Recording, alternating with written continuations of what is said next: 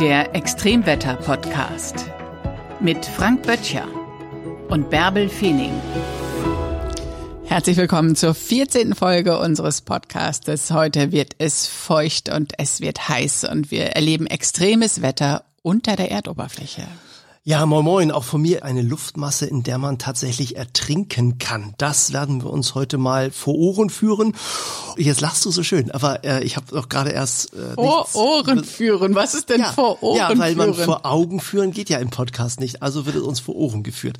Und ähm, was, was ich aber als allererstes vor Ohren führen möchte, ist ähm, nochmal der Gedanke, der mir gerade gekommen ist, dass wir unsere Atmosphäre ja überall hin mitnehmen können. Wir sind in der Lage, und ich glaube, da sind wir eine der wenigen Tier Tierarten überhaupt auf diesem Planeten, dass wir unsere Atmosphäre mitnehmen können. Unser Weather to go sozusagen. Wir bevorzugen ja, wenn wir Kleidung tragen, so 23 Grad, möglichst keinen Wind, möglichst auch keinen Regen über uns und nicht allzu viel direkte Sonne.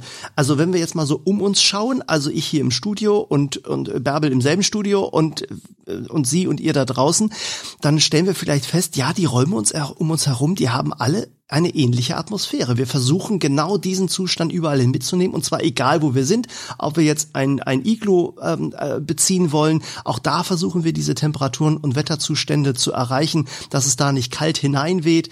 Wenn wir uns morgens ins Auto setzen an einem Wintertag und es sind minus fünf Grad, dann wird die Lüftung angedreht, damit die warme Luft kommt und wenn einem die Luft direkt ins Gesicht pustet, dann dreht man die Lüftung zum Beifahrer, weil man möchte die Luft nicht im Gesicht pusten haben und dann dreht der das wieder zurück, weil der will das auch nicht.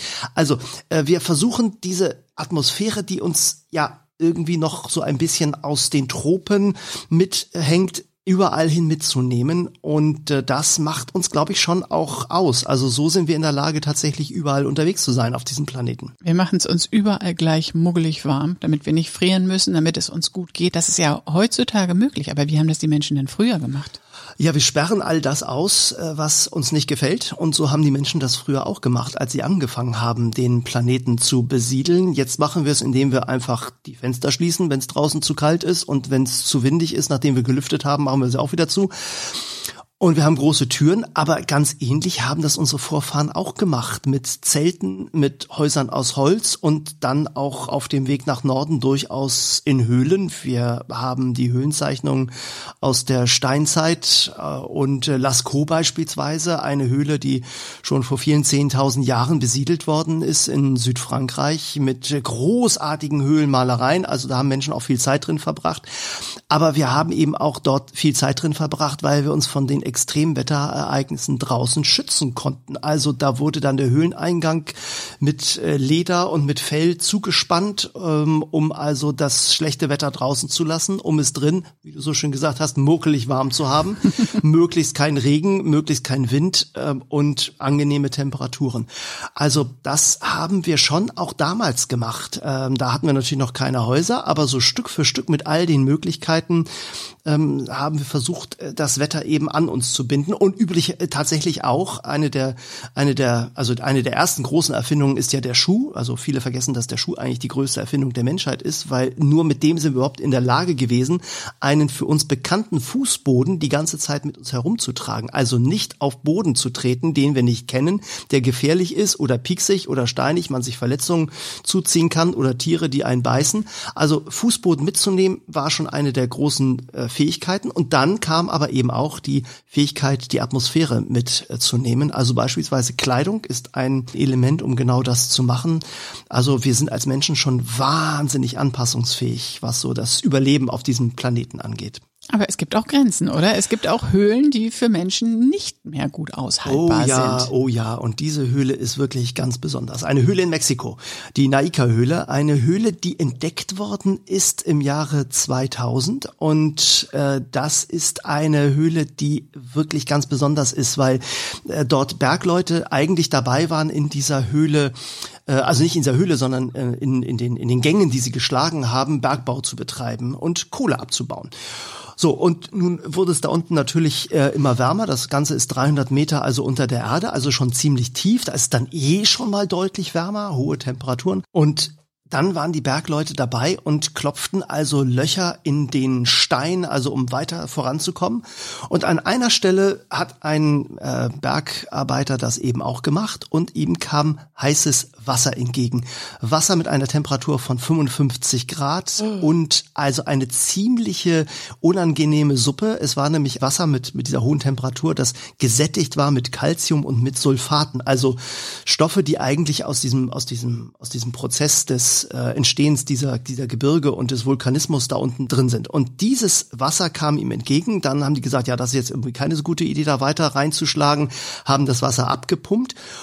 Und als das Wasser aus dieser dahinterliegenden Höhle abgepumpt war, äh, haben die Bergleute dann diese Höhle geöffnet. Und was sie dann gesehen haben, war nun etwas, was einem wirklich, also was man überhaupt nicht erwarten würde. Denn in dieser Höhle standen vor diesen, vor diesen Bergleuten plötzlich Kristalle. Und zwar nicht Kristalle, wie man sie vielleicht so als Bergkristall irgendwie sich so vorstellen kann, so drei, vier, fünf Zentimeter groß, sondern bis zu zwölf Meter lange Kristalle.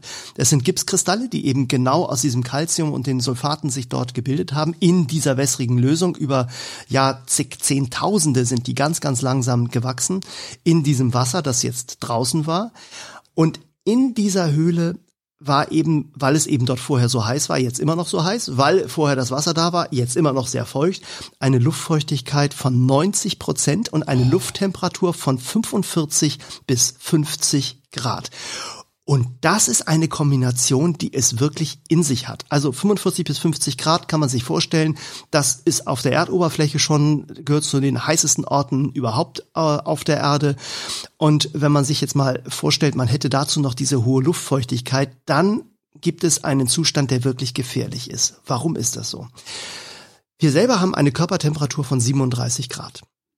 Und ähm, wir laufen durch die Gegend in einer Atmosphäre, die normalerweise ein bisschen kühler ist. Wenn wir also die kühlere Luft einatmen, die so um uns herum ist, dann wird die beim Einatmen wärmer. Und dann kann sie mehr Feuchtigkeit aufnehmen. Das heißt also, je kühler die Luft ist, umso mehr Feuchtigkeit kann sie aufnehmen, umso stärker trocknet letztlich auch, trocknen die Atemwege auch ab. Also wenn ich richtig minus 12 Grad da draußen habe und ich bin draußen unterwegs, wenig Feuchtigkeit, also weil kalte Luft nur sehr wenig Feuchtigkeit aufnehmen kann und ich atme diese Luft ein, dann merkt man, dass die Haut sich zusammenzieht äh, in der Nase, aber eben auch, dass sie austrocknet und man muss dann die Lippen eincremen, weil man richtig spröde Lippen bekommt in dieser Kälte. So bei dieser hohen Luftfeuchtigkeit und diesen hohen Temperaturen passiert etwas ganz Besonderes ähm, nämlich das Phänomen von Tau. Äh, Tau bildet sich immer auf Gegenständen, die deutlich kälter sind als das, was einen umgibt. Also zum Beispiel ein Auto, das sich im Winter extrem stark abkühlt äh, und die Luftfeuchtigkeit, die dann immer stärker zunimmt, weil die Luft sich auch abkühlt, dann bildet sich Tau auf dem Auto. In diesem Fall aber ist der kälteste Gegenstand in dieser Höhle unsere Lunge. Das heißt, wir atmen Luft ein, die Luft kühlt sich dann ab in der Lunge, bei 45 bis 50 Grad ist die Luft natürlich viel zu heiß. Sie geht mhm. also runter auf diese 37 Grad, die wir normalerweise in der Lunge eben haben. Dann steigt aber die Feuchtigkeit in der Atmosphäre, die ich eingeatmet habe, auf einen Punkt, über, also auf 100 Prozent und darüber. Das heißt, die Luft, die ich einatme, ist dann mit Feuchtigkeit gesättigt und dann bildet sich Tau auf dem kühlsten Gegenstand und das sind die Lungenbläschen. Das heißt, es sammeln sich Wassertröpfchen auf den Lungenbläschen, Wasser in der Lunge und damit ertrinkt man tatsächlich. Man kann ertrinken, wenn man diese Luft dort einatmet. Deshalb, man darf da nicht länger sein als 15 Minuten, sich überhaupt nicht bewegen, muss danach auch wirklich ganz still draußen aus der Höhle raus, 45 Minuten sitzen, um die Feuchtigkeit aus der Lunge wieder abzugeben, sonst ertrinkt man. Konnten die Arbeiter sich irgendwie gegen diese Hitze schützen?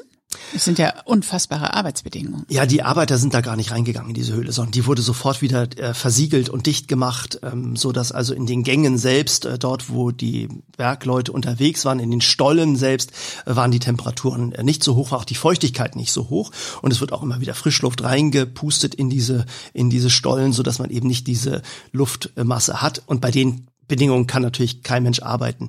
Wissenschaftlerinnen und Wissenschaftler sind dann tatsächlich in diese Höhle hineingegangen und haben sich geschützt mit Anzügen, die ein bisschen raus aussahen wie so Raumfahrtanzüge bei, bei der NASA, aber Kälteanzüge waren, genau. Und in diese Anzüge hineingenäht waren Taschen, in die man Eispakete packen konnte. Also tatsächlich nimmt man dann Eis gefroren in Tüten und stopft sich das in seine Kleidung.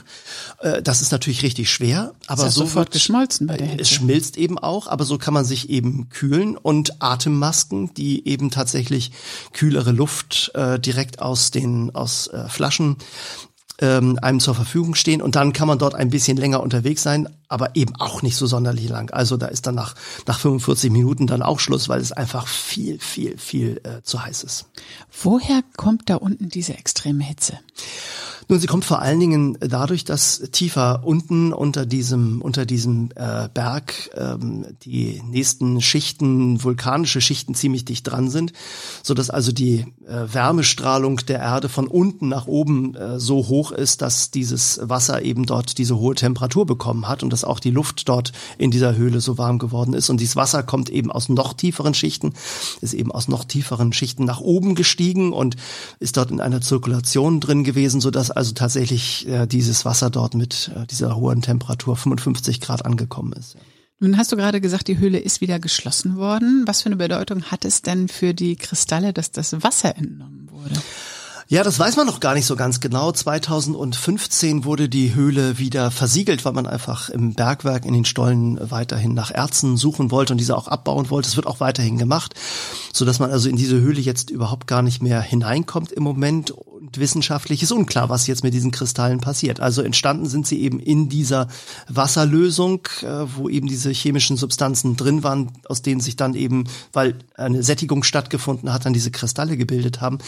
Der Wachstum ist natürlich jetzt zum Stillstand gekommen. Ob die Kristalle jetzt wieder zerfallen, ob ein Teil davon langsam wieder in die Atmosphäre übergeht, in die feuchte Luft übergeht, das ist äh, unklar.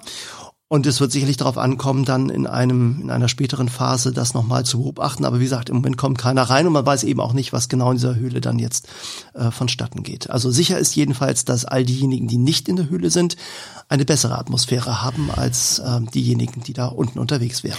Man wusste nichts von dieser Höhle vorher. Nein, man wusste gar nichts. Man hat auch nicht gedacht, dass es solche Höhlen überhaupt gibt. Also zwölf Meter lange Kristalle sind auf der Erde absolut einmalig. Ist die Höhle mit, mit den, den größten und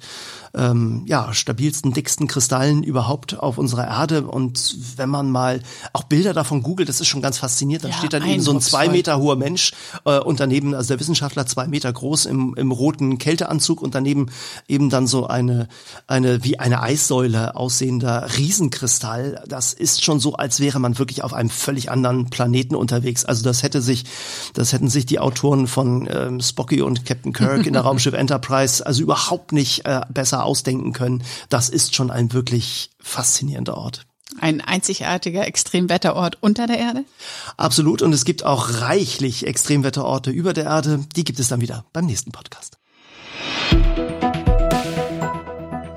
Das war der Extremwetter-Podcast mit Frank Böttcher und Bärbel Feening.